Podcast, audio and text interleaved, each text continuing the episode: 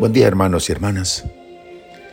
Nuevamente la liturgia nos propone a nuestra oración y nuestra meditación el Salmo 121, que como hemos dicho era un canto de los peregrinos que se acercaban a Jerusalén. Allí, en la ciudad y sobre todo en el templo, el piadoso israelita se ponía en contacto con Dios Jerusalén es la imagen del reino futuro, del reino eterno, al que suben todas las gentes. Por eso, al saber que ese reino viene, nos alegramos también nosotros. Así nos preparamos a la solemnidad de la Navidad. Y es como un pregustar el reino futuro. Qué alegría cuando nos dijeron, vamos a la casa del Señor, vamos a la iglesia a la celebración litúrgica.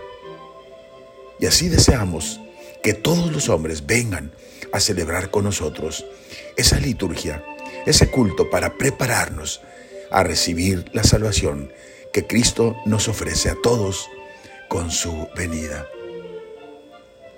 Diré de todo corazón, Jerusalén, que haya paz entre aquellos que te aman, que haya paz dentro de tus murallas y que reine la paz en cada casa.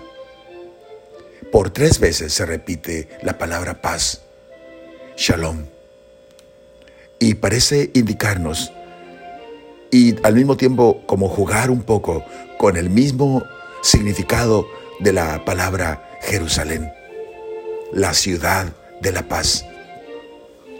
Ese juego litúrgico y literario nos habla del gran amor del israelita por su ciudad, la ciudad bien compacta, que según el historiador Josefo, dice que realmente en su construcción material era una ciudad perfecta, bien construida, arquitectónicamente hecha, con sus murallas, con sus torres, con sus edificios, sus palacios y sobre todo con su magnífico templo como centro de la vida litúrgica y de la vida social y política de todo Israel.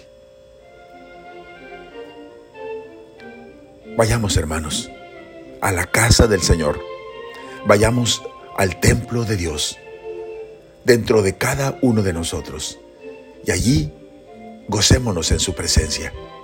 ¡Qué alegría! Cada vez que somos invitados a ir a la casa del Señor. Oremos. Señor, déjame decir a mis hermanos la paz. Déjame también, Señor, desear la paz a cada uno y que pida para todos todo bien.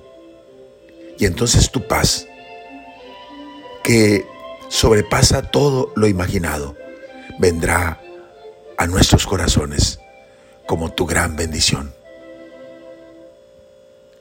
Amén. La bendición de Dios Todopoderoso, Padre, Hijo y Espíritu Santo, descienda sobre ustedes. Amén.